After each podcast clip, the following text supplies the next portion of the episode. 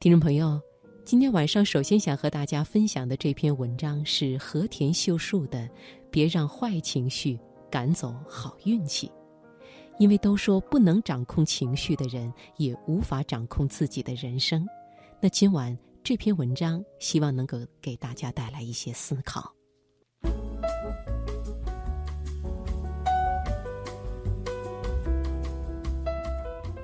你有没有觉得现在控制不了情绪的人、不高兴的人越来越多了？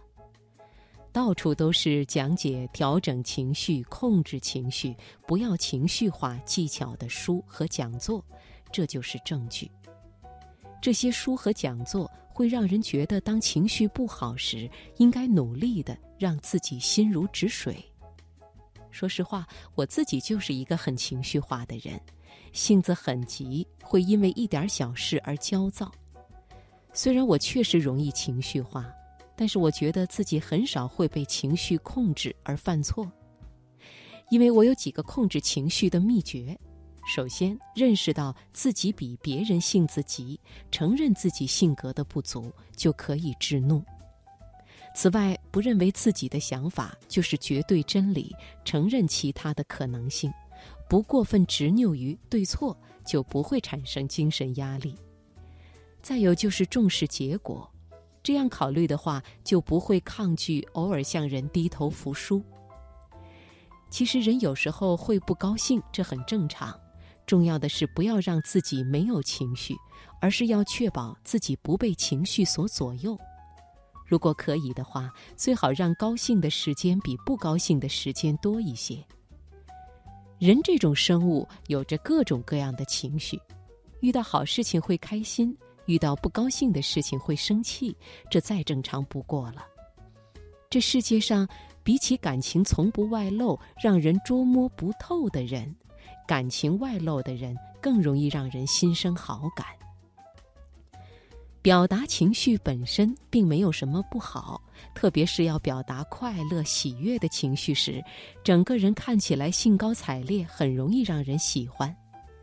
而人在感受到快乐时，位于大脑新皮质的前额叶部分就会开始工作，这会使人精力充沛、智力提高，有让人保持活力的效果。所以，表达情绪没有问题，问题在于是否会感情用事，做出不当行为。当然，控制情绪不是让自己没有情绪，而是克制自己不要在有情绪时做出不当的行为。也就是说，表达情绪本身并没有什么不妥，重要的是不要做出不当的行为。我们在日常生活中，有时会觉得运气好，很顺利。有时也会觉得运气差不顺利，但是悲观的人会比一般人更容易感到运气不好。实际上，悲观的人也的确有相当高的概率被安排做费力不讨好的工作，比如在公司被上司命令务必要赶在明天的会议之前准备好全体人员所需要的资料，或者被吩咐布置会议室，这都是些费力不讨好的工作。冷静思考一下，或许会发现，人们似乎倾向认为悲观的人被安排做费力不讨好的工作是必然的。那为什么会这样呢？因为悲观的人在被安排做费力不讨好的工作时，马上就会怒形于色，口出怨言。因为他们是带着负面情绪工作，所以就可能出现资料前后顺序颠倒、会议用的椅子准备不充分等情况，工作质量很低。如此简单的工作都完成不好，因此总是得不到机会做杂物以外的工作。与之相比，总是高高兴兴的人，即使被安排做费力不讨好的工作，也绝对不会表达出不快。他们会开开心心的去做工作，也会很快完成。周围人就会觉得把工作交给他会完成的很好，下次就会让他做更复杂一些的工作。如果每次都能圆满完成，之后必然会被委以重任。这样，下次他再做打杂工作的时候，周围的人就不会置之不理，而是会施以援手。以后他被安排做费力不讨好的工作的可能就会降到最低。如此一来，分工也就被定格了。费力不讨好的工作，每次都是由总是口出怨言的不高兴的人去做。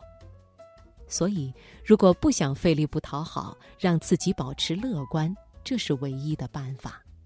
此外，还会遇到这样的情形，比如在公司的会议上，当一个人提出某些意见时，有人就会问：“有成功的先例吗？”也就是说，他们认为没有先例就不能做。与理论相比，更重视成功先例的人，你周围应该也有很多。你是不是也不知不觉陷入到经验主义呢？我想换工作，但没看到有人离开我们公司后发展顺利的。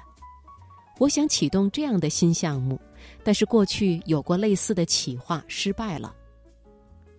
像这样，应该很多人都有过因为没有先例而踌躇的经历。重复做同样的事，不会让人有任何进步。不尝试是不会知道结果的。只要不是不知天高地厚的挑战，都可以想到就去做。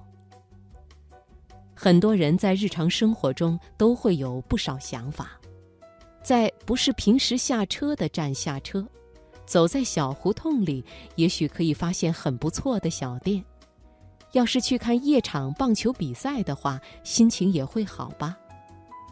我们有时会有这样想法在脑海里浮现，但是也有人不能把想法付诸行动，他们的做法也很不值得提倡。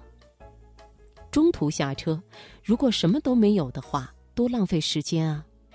你如果这样想的话，就永远不会付诸行动。我想对这些人说的是：无论如何，先去做；无论结果如何，行动就会有所得。去了备受好评的拉面店，即使碰巧赶上店里休息，也可以和别人谈论这件事，或许还会发现其他好的店。无论如何，先尝试去做，可以让身体和心态都积极向上。生活原本就是艰辛的，我们有情绪也是非常正常的。我们无法遏制情绪的产生，但我相信任何问题都有应对的技巧。记忆、学习、工作，任何事情都一样。很多时候，我们与其沿袭自己固有的做法，不如学习一些技巧之后再做，那样一定会更顺利。总之，别让坏情绪赶走了你的好运气。